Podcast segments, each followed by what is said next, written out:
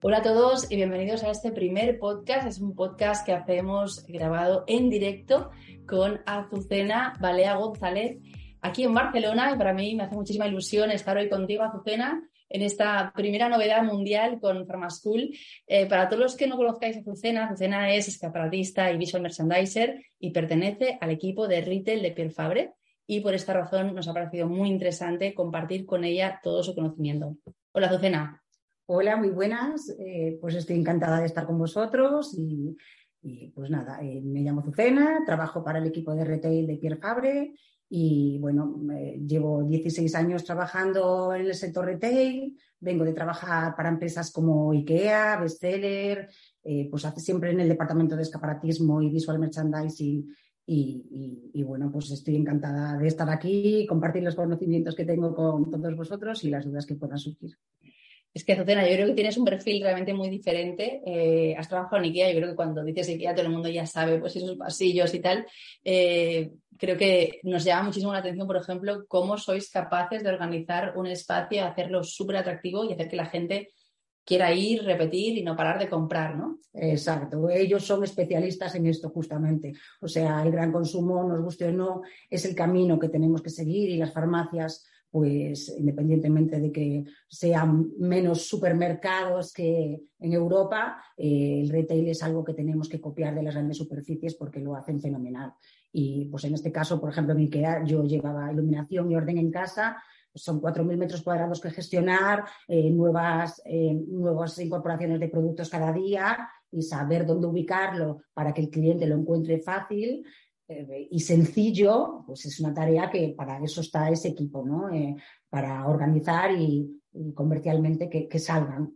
Exacto, porque bueno, una cosa es la ilusión que tú pones, eh, pero cuando tienes un stock de producto que tiene que salir, tiene que salir, ¿no? Exacto. Entonces, pues eh, para eso están las reuniones, un poco equipo de ventas te va diciendo, pues eh, este, estos son los productos que necesitamos que salgan, y creas una estrategia para, ellos, pues dependiendo de pues, el tipo de precio que puedan tener, pues eh, lo colocas de una manera o de otra, pues dándole, pues, pues, si es un precio bajo, pues, pues creará más desorden o habrá que tener una comunicación pues con unos colores y si pues, es un precio más alto, pues tendrá que tener eh, eh, una presentación más de lujo y, fijarnos en los beneficios y en, todas las posibilidades que el producto nos pueda dar, eh, sacarle jugo al producto de manera visual para que el cliente así lo perciba. Qué chulo, muy interesante. Entraremos en, esto más adelante en el, en el, podcast, porque yo creo que mucha gente cuando o sea, tiene claro lo que es el escaparate, pero lo del visual mm, les parece quizás un poco más abstracto, ¿no? O engloban todo visual, eh, todo junto, ¿no? En, el mismo saco. Cuéntanos qué es lo que sería el escaparatismo Sí. Eh, entramos en detalle en él y luego haremos el, visual. Empezamos con el escaparate, Sí, bueno, pues el escaparate es lo que todo el mundo nos conoce y, realmente por lo que por lo que más o menos la gente nos contrata, ¿no? Eh, eh, los escaparates, pues es la primera presentación que tienes de un negocio y bueno, tienen que estar cuidados y desde, desde siempre pues ha, existido esa figura. a mí me, yo me decanto más por el visual porque a mí me encanta el producto, mover productos y, crear una estrategia con él, ¿no? Entonces, eh, sí que me siento más especialista como visual que como escaparatista, aunque ambas me gustan, pero sí que eso, el escaparate es una cosa y el visual es otra, aunque deberían ir unidos, ¿no? Exacto. Eh, a mí los escaparates me fascinan. Eh, hemos hablado antes, ¿no? Yo soy más de multimarca, pero yo creo que aquí vamos a centrarnos en cada cuándo tenemos que cambiarlo. Sí. A ver, lo ideal sería cada 15 días o un mes, ¿vale? En la realidad eh, depende. Yo, yo visito muchas farmacias y normalmente eso, 15 días o un mes. Hay gente que se demora un poco más. Nosotros creemos que es importante que el cliente cuando venga al punto de venta pues encuentre eh, siempre eh, dinamismo y promociones y creemos que pues un cliente pues puede llegar a llegar dos veces, o sea, dos o tres veces a la semana. Entonces, eh, si ese cliente siempre se encuentra eh, la góndola o el escaparate de la misma manera, no generas dinamismo y, bueno, eh, no, es bueno para tu farmacia. Exacto, sí que es verdad. Nosotros, por ejemplo, cada día pasamos para ir al colegio en, un sitio y tienen una frecuencia de cambio de ropa que yo creo que es incluso mañana y tarde o textil, sí. lo cambia de una, de una manera brutal, pero Sí. creo que es muy inteligente porque el tráfico de gente es tan grande que igual eh, la que va a buscar a los niños por la mañana no es la misma de por la tarde. Sí. eh, y y ya- yo creo que incluso hay días, eh, ya te digo, que hay cambios que aparecen dos veces al día. Luego, si no, pues bueno, se, igual cada tres o cuatro Sí. días, Sí. o se cambian alguna pieza de, de- de Exacto, lugar, ¿no? es lo que te iba a decir, que hay gente que le gusta cambiar el atrezo eh, y todo, todo lo que es la decoración eh, pues cada 15, 20 días y a lo mejor sí que va cambiando el producto eh, en, acorde a la decoración que va colocando para que haya rotación. Y hay otra gente pues que cambia todo junto, ¿no? Tanto producto como decoración en una misma vez. Nosotros comemos 15, 20 días, o sea, cada 15, eh, un mes sería lo ideal. Ya, está muy bien. Y en cuanto a colores, ¿hay algún color que digas tú, pues mira, en el escaparate siempre funciona bien este color? Mm, eh, Yo lo, re- lo relacionaría un poco también con, precios altos, medios, bajos, ¿no? Por ejemplo, el, amarillo funciona bien, pero también funciona bien eh, con negro y blanco cuando, cuando vas a eh, resaltar como una oferta, el rojo también como una oferta, va un poco más por sensaciones de colores eh, lo que tú quieras transmitir que no que funcionen mejor o peor. Todo puede funcionar bien, cualquier color puede funcionar bien, va más asociado al sentimiento que te provoca el color y lo que tú quieres transmitir con la decoración o producto que vayas a colocar. Y luego también te- seguramente te- tendrá que ver, por ejemplo, el color de la marca, ¿no? Por ejemplo, uno, Exacto. yo pienso en EasyJet, pienso en naranja, pienso en Nike, pienso en rojo, ¿no? Rojo y blanco. Exacto. Es, es importante que, si vas a hacer un escaparate monomarca, respetar un poco eh, pues toda, toda eh, lo que lleva la marca en sí, no solo los colores, sino el valor de la marca y lo que la marca quiere representar, porque eh, pues, si somos de pieles sensibles y nuestra piel, eh, o sea, nuestro público es ese, pues hay un lenguaje ¿no? que, que- cuidar y, unos colores que- que van bien con- con la marca. Em, tú que ves muchas farmacias, porque entiendo Sí. que ¿cuántas farmacias ves a la semana tú? Uf, eh, pues eh, tres al día suelo ver, o sea que, y me dedico exclusivamente a, a retail, a, a escaparates sí, pero no tanto, más interiores de farmacias. Veo muchísimas al día, o sea, o sea, en la semana, sí. Vale, ¿Qué es lo que crees que, que les falta? ¿Planificación? ¿Qué es lo que les falta? Sí, eso, eh, las farmacias improvisan muchísimo. O sea, es, eh, es el, el- punto negativo que tienen, que eh, por una parte está bien porque eh, hay trabajo y hay que mejorarlo, ¿no? Pero sí que falta planificación, falta diseño, eh, falta una estrategia detrás, o sea, eh, siempre pues eh, es, la improvisación y un poco pues lo que le van ofreciendo en el momento y, va cambiando, ¿no? Y yo creo que debe tener una planificación, pues ahora me interesa esto, lo otro, y lo tengo planificado y quiero que sea de esta manera, que se ejecute de esta manera y, y tengo una estrategia también en el interior, ¿no? Pues si, si hago un escaparate de solares, pues voy a tener una góndola central de solares y, y voy a crear una cartelería para el escaparate y para el, y para el interior que mi cliente va a percibir claramente el mensaje que yo le quiero dar, ¿no? Es como la estrategia global de la farmacia, es eh, el punto a mejorar. Porque tú seguramente cuando estabas, por ejemplo, eh, en IKEA, ¿no? O en tiendas de ropa, eh, cada, o sea, tú sabías en el mes de enero ya lo que harías en septiembre, ¿no? Exacto. Es, una, es eh, un calendario comercial, ¿no? Que siempre hay eh, cosas que meter en- y cosas que comunicar, ¿no? Y dependiendo de la estrategia, pues en Canal Farmacia, pues eh, tendrás eh, tu mes de la topia o tendrás eh, tus solares o tendrás en Navidades que colocar cofrets o, o mm, acné en una época del año. Ujú. Tú también, bueno, no sé si sois, eh, no sois, no sé si sois mucho de cofrets, no s- Eh, de la marca, ¿no? Igual. Sí, sí, sí, no, colocamos cofrets en Navidades. ¿eh? Si me preguntas por eso, sí. Sí, porque yo Sí. creo que, por ejemplo, eh, a nivel online, los cofres son Sí. una de las cosas que más se venden, Sí, ¿no? Y le mucho le interesa a la, a la farmacia, eh, esa época del año es lo que le interesa vender. Porque es algo que realmente el, el cliente está pidiendo, ¿no? Para regalos. Antienvejecimiento, packs, eh, cosas cuidadas. eh, Y luego yo también creo que hay categorías, quizás, por ejemplo, pues la infantil, ¿no? La, o la bebé, los cofres, los, eh, las cestas y tal, sí. son como más eh, de este tipo, ¿no? Sí, eh, las farmacias últimamente, bueno, casi todas te hacen eh, canastillas personalizadas, y con decoración y es un punto fuerte de las farmacias hoy en día, la infantil. Bueno, eh, la, sección de dermocosmética infantil. Te, he dicho antes, yo soy muy fan de multimarca, me gusta, eh, no sé si es por el tipo de, farmacia que es, quizás es un barrio pues más popular, con gente más mayor. a mí me funciona muy bien multimarca. Sí. Es un debate, yo creo. Sí, sí, sí, sí. A ver, hay las dos vertientes. Eh, hay, escaparates que son monomarca y escaparates que son multimarca. Yo lo que siempre digo es que como que tiene que tener un nexo, ¿no? Eh, si haces un escaparate eh, multimarca, pues deberías tener una decoración que te una a ese nexo, ¿no? pues todo lo que te englobe. Si, por ejemplo, como un ejemplo, es de solares, pues tendrá que tener el universo del, del verano, ¿no? Que te evoque, pues, el sol, playa, elementos que tengan que ver. Y como una repetición muy clara del producto. Pues pongamos, eh, a mí me gusta trabajar con peanas o expositores que den un poco de altura, ¿no? Para que no quede el producto en el suelo, que si no como que se devalúa mucho el producto. Entonces, eh, pues crear como grupos, eh, pues ahora ponemos ABEM y en la otra marca ponemos ISDIN y, y siempre que la decoración te acompañe y hay una estrategia detrás, no es poner todo por poner, pues tengo que poner, no, o sea, con una estrategia detrás y un planteamiento de diseño detrás, pueden funcionar ambos, tanto marca, como monomarca como, como multimarca. Lo que, no te gusta es el caos. Exacto. siempre vivo sumergida en caos, pero bueno, ya veo que no, que no es lo que debería hacer.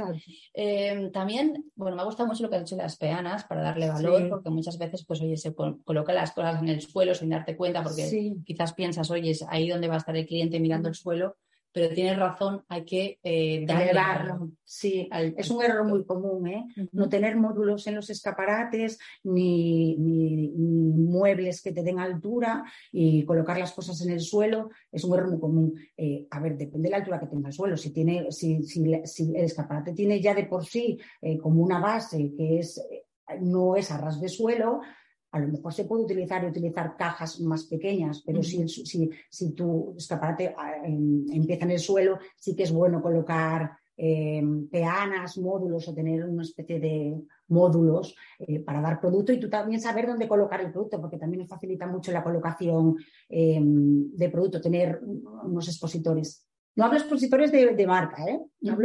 hablo, más módulos neutros, blancos, cajas, eh, materiales que, fáciles de conseguir. Vosotros, por ejemplo, eh, cuando vais a buscar estas piezas, por ejemplo, si la marca no te da pues, estos elementos, sí. ¿qué, tienda recomendarías para que lo puedan comprar? Uy, bueno. no, no, no. A ver, eh, hay, hay, una, hay Retif, que la conoce todo el mm, mundo, ¿no? Sí. Y es como... Es más, más de espacios comerciales, y, pero es la más conocida en realidad. Pero bueno, yo recurro mucho a IKEA, recurro mucho a tiendas de chinos y eh, hoy en día hay un montón de tiendas que te pueden brindar este tipo de soporte, exacto, ese tipo de soporte que necesitas. Simplemente necesitas que sea algo neutro, eh, color madera, blanco, que tú mm, el día de mañana puedas customizar o te sirvan ya para eh, muchas marcas, muchas ideas que puedas tener. Es como, para mí, es fundamental tener ese tipo de módulos para, para construir los escaparates. ¿Y qué presupuesto deberíamos dedicarle a los escaparates? Eh, a ver, hoy en día se, lleva muchísimo el papel, la parfiloplesia y todo lo que tenga que ver con eh, hacerlo tú mismo, ¿no? Que está y, a mí me encantan. O sea, quiero decir, no hay que gastarse un gran presupuesto para tener unos resultados estupendos.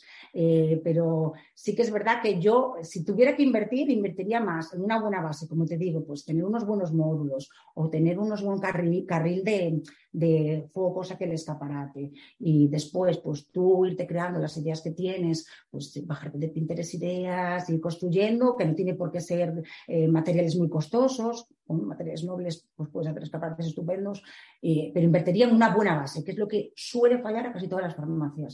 Tener unos buenos carriles de iluminación, eh, unas buenas peanillas, si tienes una, una, como una barrita o unas rendijas en la parte de arriba del escaparate, pues para colgar cosas, eso es eh, como el ABC de los escaparates. Bueno, yo estaba pensando, ya que sabes tanto de iluminación de IKEA, Igual nos podrías decir hasta el nombre de, la, de, de, alguna marca. sí, de, sabes, del típico número de IKEA, de, que dices, pues bueno, pues igual pues hay una hilera de, focos de IKEA ah, que puedas ah, A ver, e incluso el precio, o sea, el precio barato de, IKEA, ahora mismo no me acuerdo el nombre, pero cualquier tipo de raíl que tenga focos redireccionables es válido para los escaparates. Pues venga, ya sabéis, todos de semana que se vayan a, a buscarlo.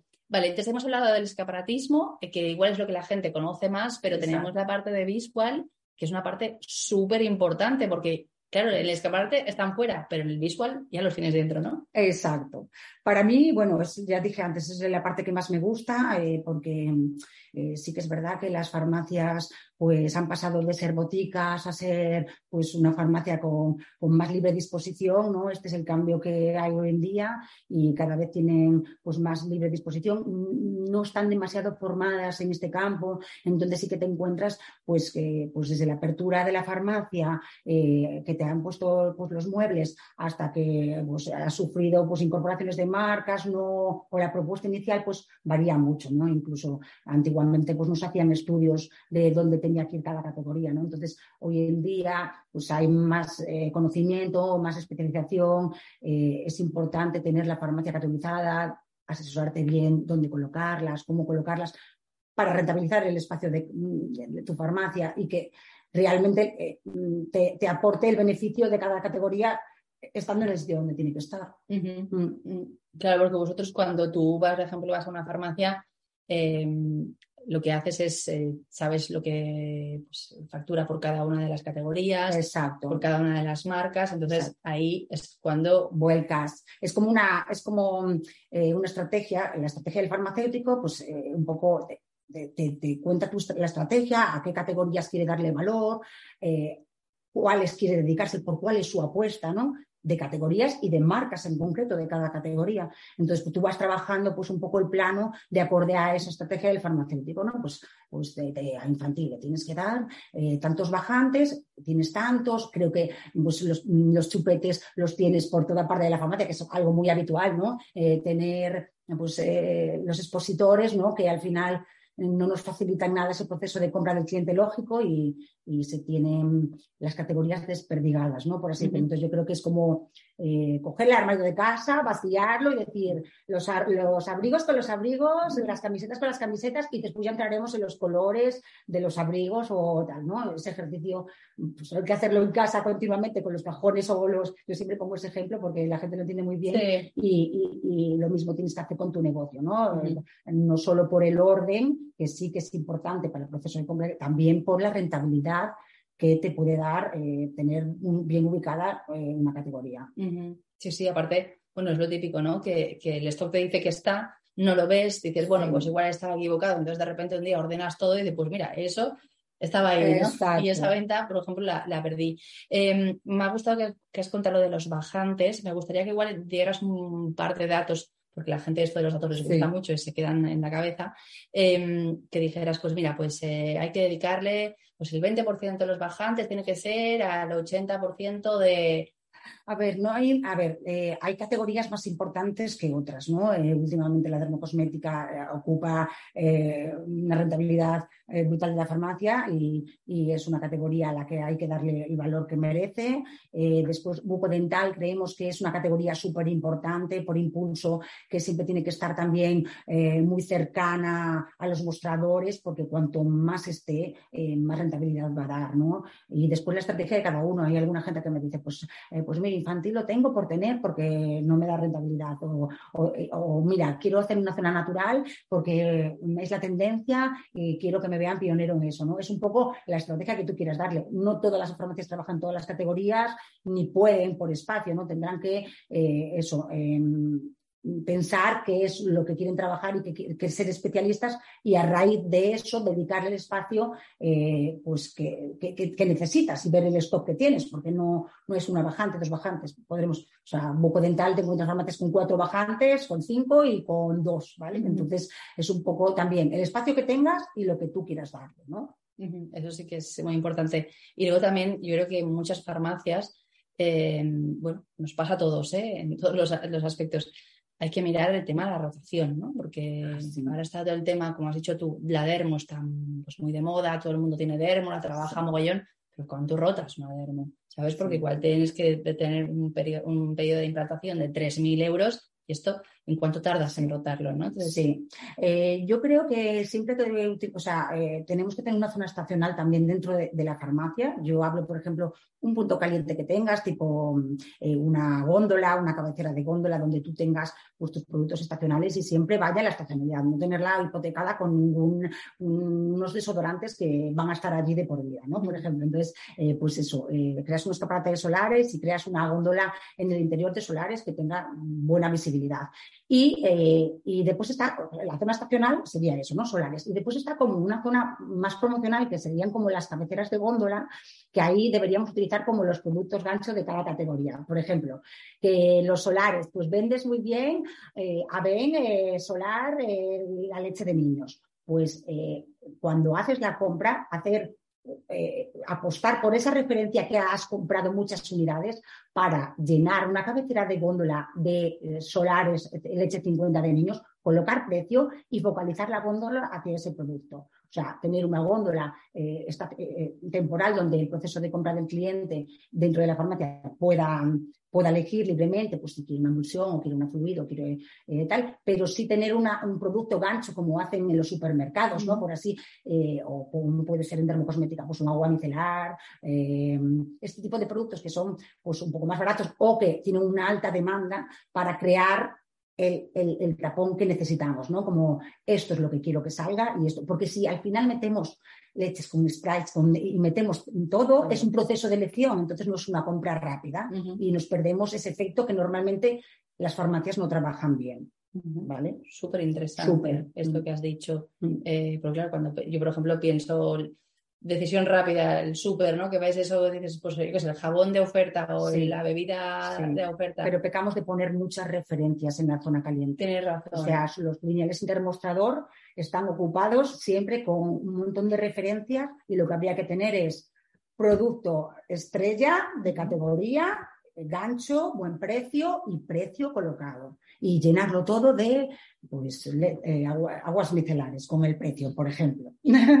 Cuéntame, tú que, tú que, ves tantas farmacias, ¿qué producto has pensado, ostras, este producto pues cuesta mucho de salir, pero en esta farmacia, fíjate cómo lo venden? ¿Te, te ha pasado alguna vez? Bueno, después está eh, el poder de, de, comercial que tenga también cada, cada una, una, es súper importante. Tengo farmacias pequeñísimas, que la facturación es enorme y, y saltan las cifras eh, como una enorme de Madrid o Barcelona. Y dices, ostras, pero esta farmacia, o sea, es que no puedo casi ni hacer nada, ¿no? Y también tiene un poco debe que ver el, el equipo como de comercial sea, ¿no? Porque hay farmacias que en realidad son muy agresivas o, o no tampoco muy agresivas, eh, son buenas vendedoras y salen productos que a lo mejor son muy caros, pero es más, eh, más que por la compra por impulso que tú vas a darle, que, puedes hacer cosas con esos productos uh -huh. eh, para darle valor, como decía antes, es más eh, el deseo de la estrategia que hay detrás de ese producto tiene que salir, ¿no? Uh -huh. Y en este, por ejemplo, tú has visto perfiles